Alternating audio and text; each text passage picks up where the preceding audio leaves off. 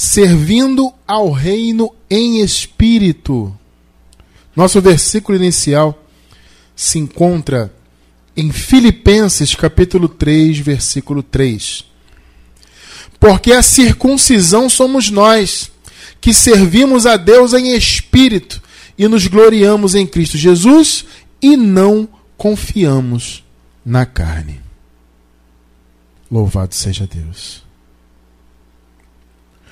Preciosa Igreja do Senhor Jesus, povo santo de Deus, amados do Pai, igreja sem ruga, sem mácula, mais do que vencedores em Cristo, abençoados com toda sorte de bênçãos. Amados, nós que hoje conhecemos a graça, temos o que eu acredito ser o maior de todos os privilégios é conhecer o Evangelho de nosso Senhor Jesus Cristo. Para mim, isso é algo assim que não tem como definir em palavras né, o benefício que isso representa. Ele é a maior bênção que pode se manifestar na vida de uma pessoa. Todas as bênçãos de Deus que se manifestam né, em nossas vidas, sonhos que se realizam, uma cura que nós conseguimos, uma porta que se abre, algo que nós lutamos, confessamos, cremos, alcançamos. Amados, tudo isso é muito bom, é, lou é maravilhoso louvar a Deus por essas bênçãos. Mas eu digo que maior do que todas essas bênçãos do mundo material é conhecer a graça. Porque por meio da graça você aprende a sua real posição em Cristo. Você conhece quem de fato Deus é, claro, dentro daquilo que Deus nos permite conhecer por meio da Sua palavra, mas você consegue enxergar, vislumbrar melhor quem é o Deus que você serve por meio da palavra. Né? Como eu falei, você conhece a si mesmo, ou seja, você conhece a sua origem e o seu destino. Porque antes de conhecer a graça, nós não tínhamos noção da nossa origem propriamente. Você tinha noção da sua origem aqui nesse mundo, né? Seu pai, sua mãe, sua família, etc. Né?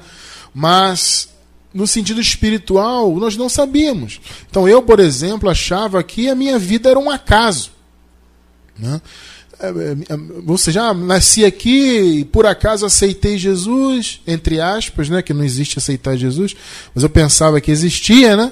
Então, ah, aceitei Jesus, tive sorte de aceitar Jesus, tive sorte que minha mãe me levou né, para uma igreja pentecostal e tudo mais. Então achava que era o quê? Uma sorte. Ai, graças a Deus eu consegui, tive uma sorte de. Não, amado.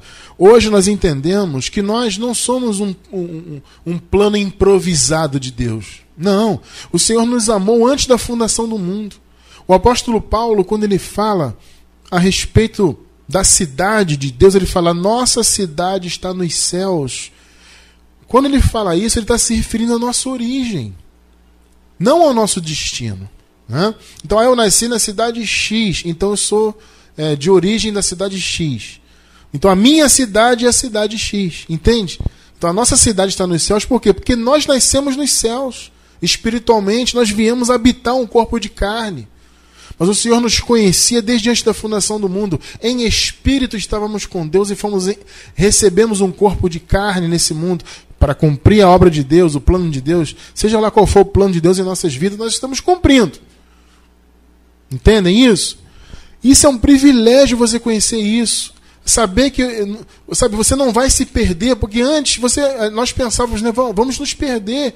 Sabe, se eu não seguir aqui a doutrina da igreja, e se eu não comer, se eu não beber, se eu não subir um monte, se eu não jejuar, se eu não pagar o preço, eu vou me perder. É isso que nós pensávamos, né? Eu, pelo menos, pensava muito isso. E quase toda semana os pastores faziam questão de colocar esse medo em nossa mente. Cuidado, perder a salvação, cuidado com o apocalipse, cuidado com a volta de Jesus, cuidado com o diabo, cuidado não sei com o quê.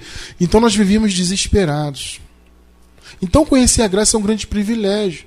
Eu estava conversando com a minha esposa essa semana e eu falei com ela, ela concordou comigo. Eu falei, amor, pregar a graça é você fazer um bem para a humanidade, é um serviço prestado à humanidade. As pessoas nos perseguem, nos xingam, nos caluniam. E fala e acontece, me chamam de diabo, de satanás, de falso profeta. As pessoas me chamam de tudo na internet. Eu pouco me importo com isso, na verdade. Né? Por quê? Porque eu sei que eu estou fazendo a vontade de Deus, que é pregar a verdade do Senhor. E nós que pregamos a graça, nós estamos prestando um serviço à humanidade. Trazendo revelação para as pessoas, trazendo descanso espiritual, paz de espírito, entendimento, conhecimento. Amado, isso não tem preço. Não tem preço. Então, louva a Deus por esse conhecimento maravilhoso que nos faz servir a Deus de fato em espírito. Porque veja bem, antes de conhecermos a graça, no caso falando de mim mesmo, antes de eu conhecer a graça, eu tinha na minha mente que servir a Deus era estar preso naquele, naquele cerimonialismo todo. Né? Então servir a Deus para mim era o quê? Era estar todo domingo ali para ensaiar, para depois tomar Santa Ceia, e depois da Santa Ceia tinha cerimônia não sei do que, toda sexta-feira o jejum, sei lá, eles inventavam um nome, jejum pra, das causas impossíveis, jejum da santificação, e às vezes, né, fim de semana, vamos para o monte, aí passar a vigília no monte. Quantas vezes eu fui no monte abençoado? Quantas vezes? E eu tenho pavor de altura. Eu tenho um medo de altura que eu tenho um medo de subir até uma escada pequena. Eu subo uma escada pequena, eu já fico meio. eu tenho um medo irracional de altura muito grande. Mas eu ia, porque se você não for, vai perder a salvação. Então eu subia um, aquele morro apavorado, sem olhar para baixo para chegar lá e buscar Deus no monte, e passar uma vigília e um jejum. Já aproveitava e fazia jejum, né? Olha, não, não come a partir de tal hora, você não come mais. Vamos subir 10 horas da noite, vamos passar a noite lá e o outro dia em jejum até meio-dia.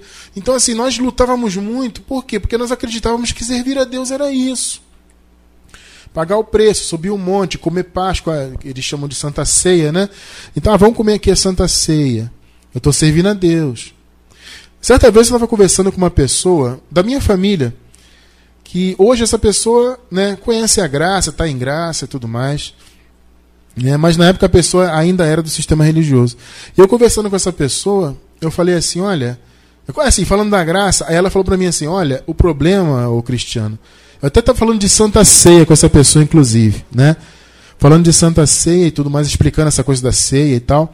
Aí a pessoa falou assim para mim: Cristiano, olha, realmente a graça é uma coisa impactante.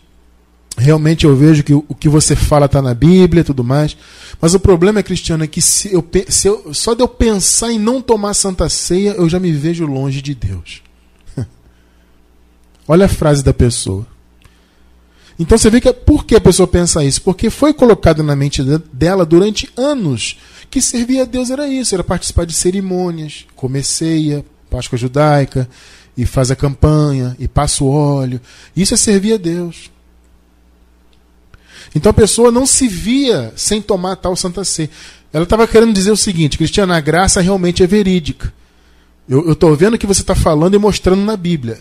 É isso que a pessoa estava querendo dizer. Porém, eu não consigo não tomar a Santa Ceia. Se eu não tomar, parece que eu não, não estou com Deus e tal. Depois de um tempo, a mente da, desse abençoado abriu de uma vez por todas, mas naquele momento ele estava preocupado em deixar de tomar tal da Santa Ceia. Então é importante a gente pregar essa palavra e disseminar esse conhecimento para que as pessoas alcancem o entendimento e descansem quanto a isso. Porque servir a Deus não é isso, não é por meio de sacrifícios corporais, não é por meio do corpo no sentido de fazer um sacrifício religioso, entende? É nesse sentido que eu estou falando. Ou seja, não é por meio de jejuns, de subir monte e guardar um sábado. Eu vou passar aqui um sábado sem fazer nada, sem produzir nada, porque eu tenho que guardar. Ah, eu vou comer a Páscoa, eu vou beber o, o, a água da campanha, né? Tinha muito isso, a campanha da água abençoada. Vem aqui pegar um copinho d'água, é, ungido. E... Amado, servir a Deus não é isso. Nós temos um chamado nessa nova aliança a servir ao reino de Deus em espírito. Em espírito. Então, mais uma vez, vamos ler o primeiro versículo. Filipenses capítulo 3, verso 3. Vamos ler de novo. Olha só o que Paulo fala aqui. Porque a circuncisão somos nós. Paulo fala isso aqui por quê? Havia, na época de Paulo, como há até hoje, né, havia os religiosos. na época de Paulo, os religiosos eram principalmente os judaizantes, aqueles que queriam que a igreja, apesar de acreditar em Jesus, queria que a igreja continuasse praticando obras da lei. Né? Então, muitos desses se diziam a circuncisão, porque eles, eram judeus, né? Então, ah, nós cremos em Jesus, mas nós somos a circuncisão. Vocês têm que ouvir, a, nos ouvir e não a Paulo. Por quê? Porque nós é, é, é, é pregamos o que Jesus de Nazaré pregava, né? nós andamos com Jesus de Nazaré e tudo mais. E, se sabia à época que Paulo não havia andado com Jesus de Nazaré. Paulo foi um, um, apóstolo que foi separado depois daquele período, foi na graça, foi por Cristo ressuscitado. Então Paulo não conheceu nem andou fisicamente com Jesus de Nazaré. Né? Então Paulo, como nós pregamos inclusive recentemente, né? Paulo pregava o evangelho da incircuncisão, não da circuncisão. Mas aqueles que eram da circuncisão e que criam em Jesus, mas continuavam praticando obras da lei, eles queriam que as igrejas continuassem, inclusive os gentios.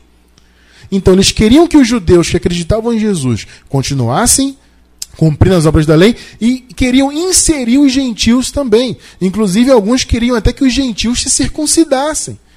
Então esses judaizantes, eles invadiam as igrejas, entravam nas igrejas com essa mensagem. Olha, nós pregamos aqui Cristo Jesus de Nazaré, porque nós pregamos assim assado. Nós somos da circuncisão, porque antes, né, a adoração é pertencia aos judeus. Isso é uma, uma verdade, né? A adoração, o culto pertencia exclusivamente aos judeus. Então havia um tipo de empáfia, né? Um tipo de sabe, de, de, de, de carteirada, né? como se diz na gíria, né? Nós somos da circuncisão. Por isso Paulo está falando aqui, ô Filipenses, a circuncisão não são eles, não. Porque eles são circuncisão na carne.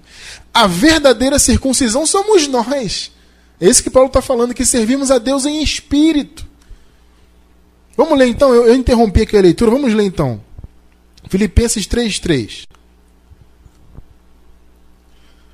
Porque a circuncisão somos nós, ou seja, não são eles, não são os circuncisos na carne, não são os que defendem a lei. A circuncisão somos nós que servimos a Deus em espírito. Tá vendo aí? E nos gloriamos em Cristo Jesus e não confiamos na carne. Então, os judaizantes confiavam na carne. Nós somos judeus, nós somos hebreus, nós somos da linhagem, vocês têm que nos ouvir e tem que ser debaixo da lei. Isso é confiar na carne. Paulo fala: não, a circuncisão verdadeira somos nós, que servimos em espírito, não por meio da carne. Então, amado, eu quero caminhar com os irmãos hoje nesse entendimento, e esse entendimento é muito importante para quem é novo na graça, para você entender que servir a Deus não tem nada a ver com esforços carnais, com pagar preço, né, no sentido religioso, né, e, e participar de cerimônias, e, e, come e bebe aqui, e sobe o monte ali e tal. Não, isso não tem nada a ver com servir a Deus. Não é por meio de sacrifícios corporais. Essa visão de servir a Deus por meio de sacrifício, de pagar preço e tudo mais, ela vem da mistura que eles fazem do evangelho com a religiosidade. Eles fazem essa união do evangelho com a religião, e eles trazem elementos religiosos para dentro do evangelho. Então eles até assim, aparentemente você olha e pensa, puxa, aquele rapaz ali, aquele pastor, etc., ele está pregando Jesus. De fato, ele está falando de Jesus. Mas quando você vai no âmago da mensagem dele, existe, existem várias coisas que são da religião. Cerimonialismos, paga preço e, e heresias diversas. Ou seja, é misturar Jesus com esse tipo de coisa. Então nós que viemos da religião, durante o tempo que nós estávamos lá, nós pensamos que servir a Deus era isso aí tudo. Então eu estava satisfeito quando eu estava lá. A congregação que eu mais fiquei tempo nela, ela tinha cultos, reuniões, né? Praticamente todos os dias. Por que eu digo praticamente? Porque era de terça a domingo. E na segunda-feira tinha também, mas era reunião de liderança, de sei lá do que. Era uma reunião mais específica. Segunda-feira era uma reunião mais específica que eu, como sempre, quase sempre estava é, no meio das lideranças, eu participava. E depois ia de terça a domingo. Terça, culto não sei do que. Quarta, o culto dos membros. Quinta, o culto da família. Sexta, o culto da libertação. Sábado, sabe? Então, é, é, eu achava que servir a Deus era aquilo. E aí, fim de semana, como eu falei agora há pouco, vamos no monte, vamos jejuar. Ó, tem uma campanha, não sei o quê. Quando a graça começou a ser desvendada em meus olhos espirituais, e eu louvo muito a Deus por isso, eu passei a entender que servir a Deus não tem absolutamente nada a ver com isso. Servir a Deus, como nós acabamos de, de ver, é em espírito. Só que a religião, abençoado, abençoado irmão, abençoada irmã, a religião faz com que nós nos afastemos da simplicidade do Evangelho. O Evangelho ele é simples, na verdade. Quando você tem um entendimento aberto, você vê que é simples você compreender a graça e viver o Evangelho verdadeiro. E há uma simplicidade maravilhosa nisso. As coisas simples, abençoados, elas não são necessariamente ruins, ao contrário. E no caso do, no caso do Evangelho é mais ao contrário ainda. A simplicidade do Evangelho é que é algo maravilhoso. Mas a religião traz aqui a complexidade para o Evangelho. Envolve o Evangelho com várias coisas que não têm a ver com a palavra. Esse é o grande problema. Então o Evangelho está envolvido. O Evangelho é Jesus, né? Eles pregam sobre Jesus, sim. Você vai em todas as igrejas chamadas cristãs, eles falam de Jesus, eles cantam sobre Jesus, etc. Mas como eu falei agora há pouco, você vai no âmago, você vai no, no, na base doutrinal desta ou daquela denominação, seja ela qual for, você vai encontrar várias coisas que não estão em linha com a palavra. Então eles deixaram o sistema religioso há séculos, deixou a simplicidade do evangelho. Essa simplicidade maravilhosa do Evangelho voltou para a minha vida, para a sua vida, para a nossa vida, depois que a graça nos foi revelada. Veja só o que Paulo fala aqui, 2 de Coríntios, capítulo 11, verso 3. Mas temo que, assim como a serpente enganou a Eva com a sua astúcia, assim também sejam de alguma sorte corrompidos os vossos entendimentos. Olha só e se apartem da simplicidade e da pureza que há em Cristo Jesus. Está vendo aí? Olha o alerta do apóstolo Paulo aos Coríntios. Coríntios, eu tenho medo. Porque, amados, na igreja dos Coríntios havia muitos, muitos influenciadores. Havia muitos mestres. Né? Tanto que a igreja muitas vezes se via dividida. Eu sou de Pedro, eu sou de Apolo, eu sou de Paulo, eu sou de Fulano, eu sou de Cicrano. Então Paulo falou: olha, vocês estão se apartando, eu estou com medo, porque eu, te, eu, eu tenho muito receio que vocês se apartem do evangelho, da simplicidade, para ficar ouvindo líderes. E muitos desses da circuncisão, diga-se de passagem. Então, amados, nós vivemos num falso evangelho que não havia simplicidade alguma nele ao contrário, havia medo, angústia, medo de perder a salvação, medo do diabo, medo de Deus, angústia de será que eu estou eh, salvo? Será que eu estou santificado? Será que eu estou fazendo a vontade de Deus? Será? Será? Tanto será, né? No meio do sistema. E aí o sistema fez com que a simplicidade do evangelho não tivesse presença em nossas vidas. Mas a graça, louvado seja Deus pela revelação da graça, trouxe para nós a simplicidade do evangelho. Então, amados, definitivamente o eterno não quer que nós o sirvamos, que nós sirvamos ao seu reino por meio de rudimentos do mundo. Nós pregamos recentemente é, os rudimentos fracos e pobres. Eu vou deixar embaixo do vídeo no YouTube, na gravação. Agora ao vivo não tem como, tá? Mas pela gravação, você que está assistindo a gravação na terça ou na quarta-feira, embaixo do vídeo no YouTube eu vou deixar um link os rudimentos fracos e pobres, para você entender o que é rudimento. Basicamente, rudimentos são essas obras da lei, esse cerimonialismo, etc. Assista essa mensagem para você ver isso aí, você vai entender bem. Então Deus não quer que nós, nós o sirvamos por meio disso. Quando você coloca a obra da lei, sacrifício religioso, heresias diversas no meio do evangelho, você está fugindo da simplicidade que há no evangelho. O Senhor não quer que nós o sirvamos assim. Gálatas capítulo 4, versículos 3 e 9. Vamos ler o 3 agora. Olha só o que Paulo fala aqui. Assim também nós, quando éramos meninos, estávamos reduzidos à servidão debaixo dos rudimentos do mundo. Servidão. Está vendo aí? Versículo 9. Agora, porém, que já conheceis a Deus, ou melhor, sendo conhecidos por Deus, como tornais outra vez a esses rudimentos fracos e pobres aos quais de novo quereis servir? Olha aí. Paulo está falando, Gálatas, vocês estão querendo regredir? Eu não estou entendendo isso aí. Que eu fui informado que vocês estão voltando para a lei, regredindo. A lei já passou, as coisas velhas já passaram, Gálatas.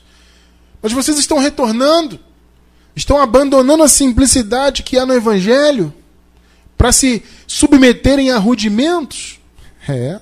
Deus não quer isso de nós, amados. As, as pessoas estão aí fora envolvidas em rudimentos, achando que estão agradando a Deus. Não estão. Olha, amados, ainda nos dias de sua carne, Jesus deixou bem claro qual seria a genuína forma de nós adorarmos a Ele e, consequentemente, o servirmos. Vamos, vamos conferir? É muito conhecido, inclusive, João 4, versículo 24, livro histórico de João, 4, 24. Olha só. Deus é espírito e é necessário, frisa aí o necessário, hein? Sublinha aí. Necessário que os que o adoram o adorem em espírito e em verdade reparou aí no necessário? É necessário, é fundamental que nós adoremos ao Senhor em espírito e em verdade. Então, amado, é importante você vocês colocarem a visão de vocês nisso, principalmente vocês que estão novos na graça, para entender que Deus não quer sacrifício de tolos, Deus, Deus não quer jejuns, Deus não quer que você come e beba na igreja, que você fique, sabe, ai, desesperado, ai, vou subir um monte, ai, vou jejuar, vou fazer vigília para agradar a Deus. Deus não quer rudimento na tua vida, amado. É necessário que você o adore em espírito, consequentemente, em verdade. Então, mas durante muitos anos, tudo que eu particularmente ofereci a Deus em termos de adoração, ainda que eu tenha oferecido de boa vontade, né, é bom que se diga, não foi recebido pelo Pai das Luzes. Porque Deus não recebe. O único sacrifício aceitável a Deus foi o sacrifício de Jesus, amado. Quanto à justificação, para a salvação. Só que eu, eu, particularmente, muitos de vocês também, nós, né, vivíamos tentando agradar a Deus por esses sacrifícios. Para tentarmos nos justificar diante dele. Como se isso fosse possível através de nossos próprios esforços. Não, amado. Mas eu achava que sim. Então, durante a minha vida religiosa, a minha adoração, na verdade, ela foi vã, ela foi inútil. Eu tenho convicção, amado, de afirmar isso. Porque nós temos uma passagem bíblica que nos mostra isso claramente, que isso é possível. Você pode perguntar, mas Cristiano, é possível alguém estar tá ali adorando a Deus né, com aquela aparência de servo e servindo e adorando e, e tal, e canta e prega, e mesmo assim Deus não receber, e mesmo assim aquilo não ter valor? Sim, amado, é perfeitamente possível. No meu, nos meus tantos anos de religioso, a minha vida estava exatamente assim, como vamos ler agora. Marcos capítulo 7, versículo 6. Vejam só. Respondeu-lhes: Bem profetizou Isaías acerca de vós, hipócritas. Isso aqui é Jesus falando com os religiosos. Como está escrito: Este povo honra-me com os lábios o seu coração, porém, está longe de mim. Está vendo aí? Quantos nós vemos aí louvando com os lábios? Grandes adorações, grandes shows gospel, né? Fazem aquela festival. Tem na, na Rede Globo de televisão, agora estão investindo aí no mundo gospel, né? Agora não, já de um tempo, né? Tem um tal de Festival Promessas. Aí faz aquele show, tudo mais. Tudo baseado em obras da lei. São louvores bonitos? São, alguns são sim, não vou negar. Tem alguns aqui, tem alguns até que nós reproduzimos aqui. Nós cantamos, adaptamos uma coisinha ou outra ali e cantamos. Não tem problema nenhum. Porque nós estamos cantando em graça. E nós aqui evitamos toda a letra de canção, toda ela. Toda letra é submetida a um estudo nosso para saber se ela pode ser cantada. Todas as letras que nós cantamos aqui, abençoados, tenham certeza, essas letras foram avaliadas, não é de qualquer maneira. Você tem que ver se está em linha com a graça. Eu não vou cantar o antigo pacto, eu não vou cantar heresia e mentiras. Eu vou cantar o que está em linha com a verdade. Por quê? Porque o meu coração, e coração aqui, amado, é a mente, tá? Coração, nesse caso, é a mente, é o entendimento. Então Jesus falou o quê? Jesus citou a profecia de Isaías, né?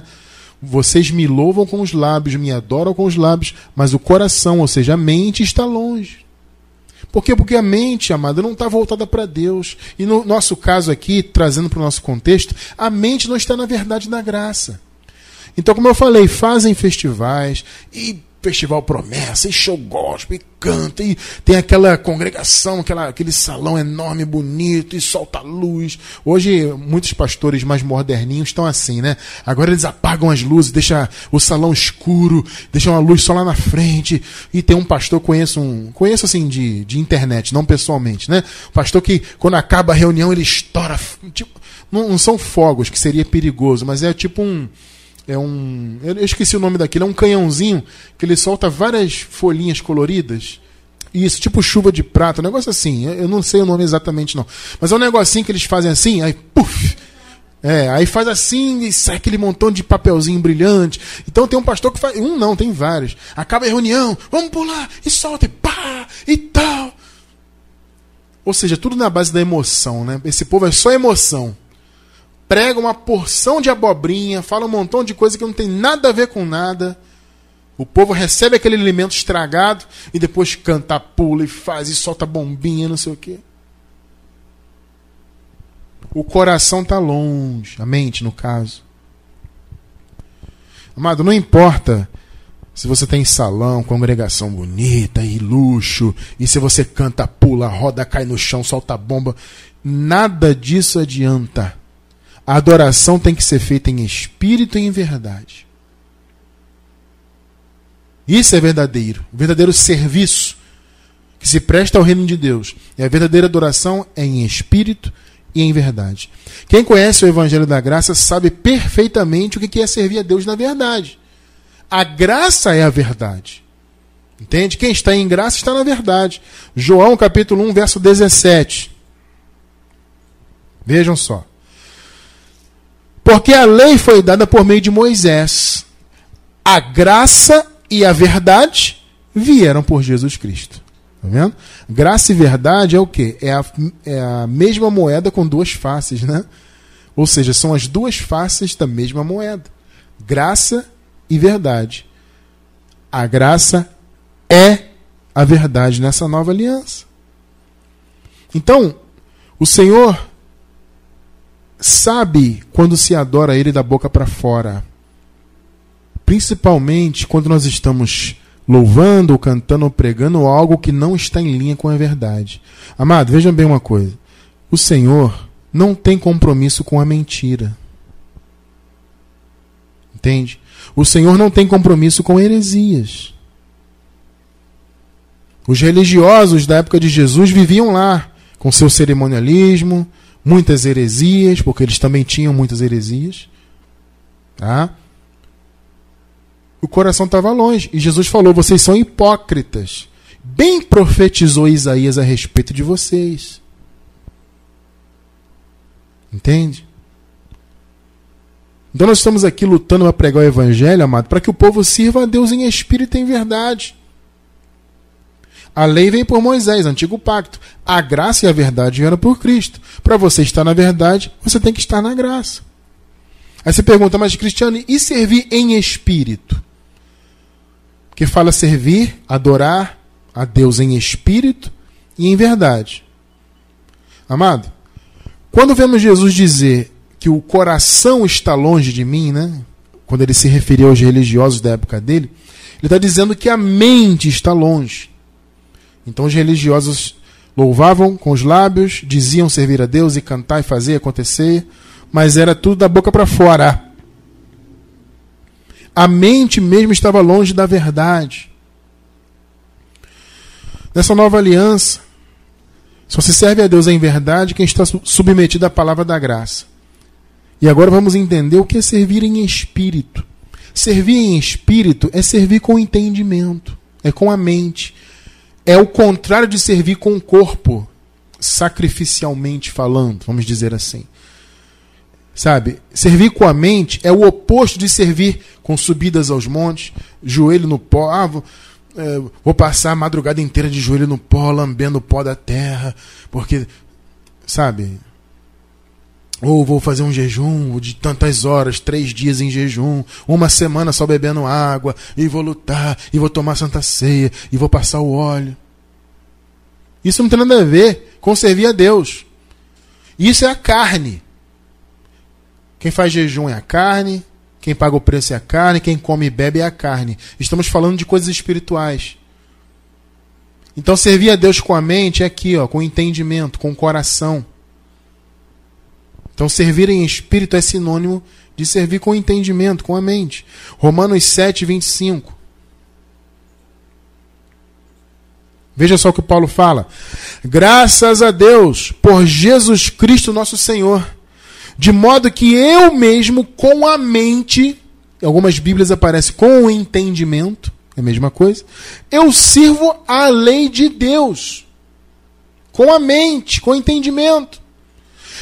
É bom que vocês entendam algo importante aqui. Nesse contexto aqui, a lei de Deus é diferente da lei de Moisés.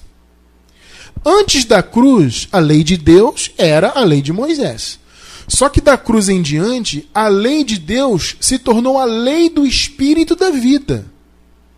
Se, se vocês lerem o um contexto, nós acabamos de ler o capítulo 7 de Romanos, né? O último versículo do capítulo 7. Se vocês engrenarem no capítulo 8 em diante, vocês vão ver Paulo falando de duas leis: a lei do espírito da vida, que é a nova aliança, é a graça, e a lei do pecado e da morte, que é a lei de Moisés. A lei de Deus aqui não é a lei de Moisés. A lei de Deus na nova aliança, repito, é a lei do Espírito da vida. É a graça, na verdade. É o que está colocado em nosso coração.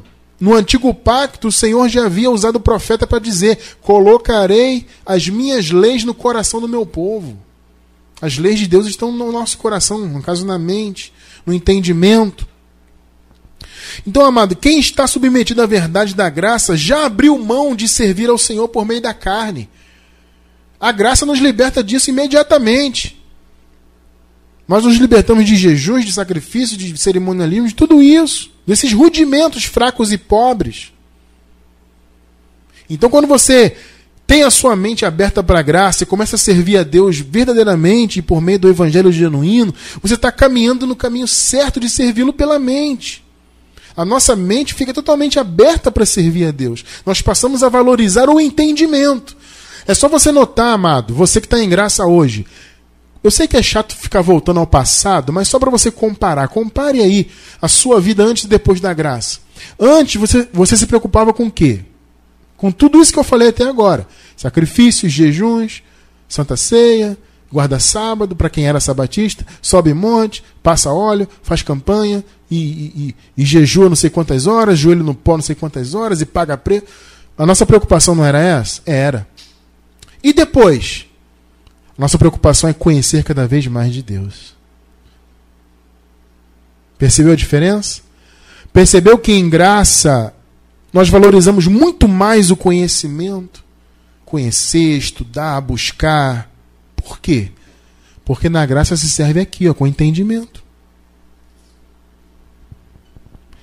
Servir a Deus em espírito é estar com a mente presa, literalmente, presa a serviço do Altíssimo. Amado, você quer servir bem o reino de Deus e receber o seu galardão na eternidade? Eu quero, irmão Cristiano França. Então, amado, sirva a Deus em espírito. Seja útil ao reino de Deus mas em espírito, através da sua mente. A sua mente tem que estar presa a serviço de Deus. Segunda de Coríntios 10, 5. Vejam só, que tremendo isso aqui. Derribando raciocínios.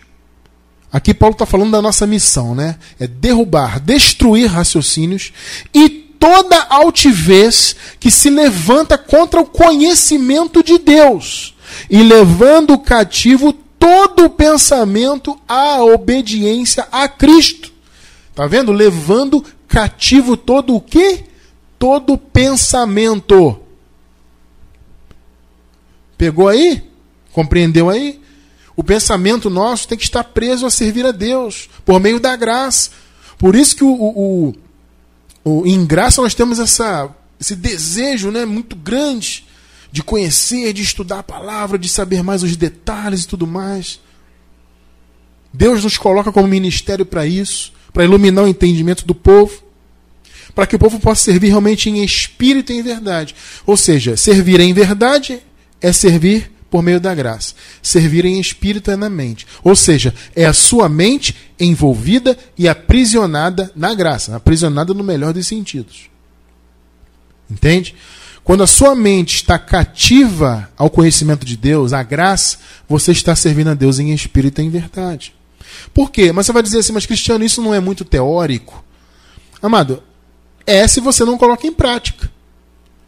É claro que se você serve a Deus com seu entendimento, ou seja, sua mente está voltada para o trono da graça, para a verdade, você busca conhecer mais de Deus, evidentemente esse conhecimento te leva a colocar boas obras em prática, a fazer as coisas de coração. Esse entendimento da graça que nos faz servir a Deus em espírito e em verdade, nos traz características maravilhosas. Vamos ver algumas aqui. Olha só o servir a Deus em espírito e em verdade como é. Primeiro exemplo, nós servimos ao reino de Deus de coração e não em busca de benefícios. Antes, no, na época da religião, nós servíamos a Deus, nós até fazíamos de coração. Eu, pelo menos, fazia de coração. Mas no fundo, no fundo, no fundo, assim, eu fazia com amor, com, porque eu achava que estava servindo a Deus de verdade, entendeu, abençoados? Assim como vocês também. Então nós, até fazíamos de coração, mas no fundo, no fundo, não era só de coração. No fundo tinha aquele desejo de angariar alguma coisa. Eu vou fazer aqui para ser salvo, eu vou fazer aqui para ser abençoado, eu vou fazer aqui para Deus olhar para mim e ver que eu estou virtuoso, né, e poder me me trazer uma bênção. Eu vou fazer aqui porque se Jesus voltar, entre aspas, eu posso ficar. Eu vou fazer aqui porque vocês estão compreendendo a questão? Esse é o ponto. Então sempre havia aquele desejo de barganha, ah, vou barganhar. Não, nós fazemos de coração. Quem serve com a mente, com entendimento, é levado a servir ao reino de Deus de coração. Efésios 6, 6. Não servindo somente à vista, como para agradar aos homens, mas como servos de Cristo, fazendo de coração a vontade de Deus. Colossenses 3:23. E tudo quanto fizerdes, fazei-o como? De coração. Nós estamos aqui pregando a palavra, amado, lutando aqui pelo evangelho de coração. Você que, eu sei que vocês estão aí cultuando a Deus o culto racional, eu sei que vocês né, fazem o possível pelo reino de Deus, que levam a palavra, etc. Eu sei que vocês fazem de coração. E você que está novo na graça, entenda isso, amado. Não faça nada pensando em barganhar com Deus, porque Deus, amado, já lhe deu tudo. Ele já te abençoou com todas as bênçãos, já te deu o Espírito Santo, já te colocou em lugares celestiais. Enfim, Deus já fez a obra completa. Então nós fazemos de coração. Como, é como diz o versículo, como ao Senhor e não aos homens. Entende? Então tudo que fazemos, fazemos de coração. Por quê? É o entendimento da graça que está em nossa mente. Você serve a Deus com a mente, com o entendimento, e esse entendimento te leva a ter atitudes corretas. Uma delas é servir de coração. Ou seja, servir a Deus sem religiosidade, sem querer barganhar. E essa é a segunda característica. Nós servimos ao reino de Deus sem estarmos preocupados com religiosidade. Colossenses 2, do 18 ao 23. Ninguém vos domine ao seu bel prazer, com pretexto de humildade e culto dos anjos, envolvendo-se em coisas que não viu, estando debalde inchado na sua carnal compreensão. O que mais tem aí gente inchada abençoados, com a carnal compreensão. Não compreende nada do Evangelho. 19. e não ligado à cabeça, da qual todo o corpo, provido e organizado pelas juntas e ligaduras, vai crescendo em aumento de Deus. Está vendo? Nós estamos ligados à cabeça, amado, é Cristo, e estamos crescendo no aumento de Deus. Versículos 20 e 21. Se, pois, estáis mortos com Cristo quanto aos rudimentos do mundo, por que vos carregam ainda de ordenanças, como se vivesses no mundo, tais como não toques, não proves, não manuseis? Olha aí o que Paulo está falando.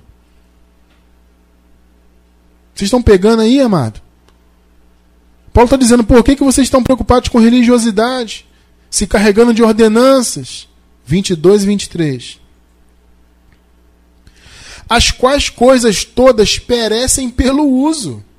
É passageiro, amado. Esse tipo de mandamento de homem, proibição, imposição, religiosidade, tudo isso é coisa passageira é coisa que perece, as quais coisas todas perecem pelo uso, segundo os preceitos e doutrinas dos homens, as quais têm, na verdade, alguma aparência de sabedoria, em devoção voluntária, humildade e em disciplina do corpo, mas não são de valor algum, senão para a satisfação da carne. Vocês estão compreendendo, amado? É a carne que gosta disso. Tem algumas versões que falam assim: é, essas coisas não têm valor contra a carne. O que dá na mesma, né? Porque o que, o que não é contra a carne, logo satisfaz a carne. Então, tanto faz uma versão ou outra, dá na mesma. Porque a carne se satisfaz disso. A religiosidade faz a carne ficar satisfeita. Essas obras da lei que nós participávamos, vivíamos pagando preço e cumprindo religiosidade, isso fazia com que a nossa carne gostasse, se satisfizesse com aquilo. Não, amado, nessa nova aliança temos que satisfazer o espírito, não a carne. Entende? Então, servir a Deus com a mente, com o entendimento, nos leva a ter esse posicionamento aqui. De servir o reino de Deus de coração, não por meio de religiosidade. E buscarmos levar a cultura do reino ao mundo. Quando você conhece a graça, você não quer levar essa verdade ao mundo? É isso. É porque você serve em espírito e em verdade. Você não está mais preso em quatro paredes, servindo numa religião. Não, você está agora livre para servir a Deus em espírito e você quer levar esse conhecimento à frente. Isso é o que eu chamo de cultura do reino de Deus. Veja só algumas características da cultura do reino de Deus. Gálatas 5, versículos 22 e 23. Vejam só. Mas o fruto do Espírito é o amor, o gozo, a paz, a longanimidade, a benignidade, a bondade, a fidelidade, a mansidão, o domínio próprio. Contra estas coisas não há lei. Vocês estão vendo o que é a cultura do reino? É isso aqui. É amor, alegria, longanimidade. Isso é a cultura do reino. É isso que nós temos que levar para o mundo. O mundo precisa disso aqui. Mas só consegue levar esse tipo de conteúdo maravilhoso aqui e de práticas maravilhosas quem está na verdade e quem serve em espírito. Eu louvo a Deus que nós somos uma família espiritual, que não estamos envolvidos com religiosidade, cerimonialismos, paga preço, obras da carne, tudo mais. Estamos livres de tudo isso. Nós servimos em espírito, porque é na mente, e em verdade, porque é por meio da graça. E essa revelação em nossa mente nos leva a agir assim: servir de coração. Todos vocês que estão em graça servem de coração. Não servirmos, servimos baseados em religiosidade. E nós servimos querendo levar a cultura do reino ao mundo. E eu encerro com 2 Tessalonicenses, capítulo 3, versículo 13. Vós, porém, irmãos, não vos canseis de fazer o bem. Isso é a cultura do reino de Deus. Fazer o bem. Paulo diz o quê? Não se cansem de fazer o bem. Porque fazer o bem é você servir a Deus. Entende? Entende o que é servir a Deus? É o resumo de tudo que nós pregamos. É esse versículo aqui. Fazer o bem é servir a Deus. Fazer o bem é servir em espírito e em verdade. Não é estar envolvido em denominações religiosas, quatro paredes, e, e, e cumprindo ordenança, e comendo e bebendo, e sacrificando. Não, isso não é servir a Deus. Isso é servir a religião. Servir a Deus é levar a cultura do reino ao mundo, servir de coração e fazer o bem. Eu louvo a Deus que esse entendimento está ativado em nossa mente. E em nome de Jesus vamos continuar propagando essa palavra, para que novos irmãos também possam servir ao reino de Deus em espírito e em verdade.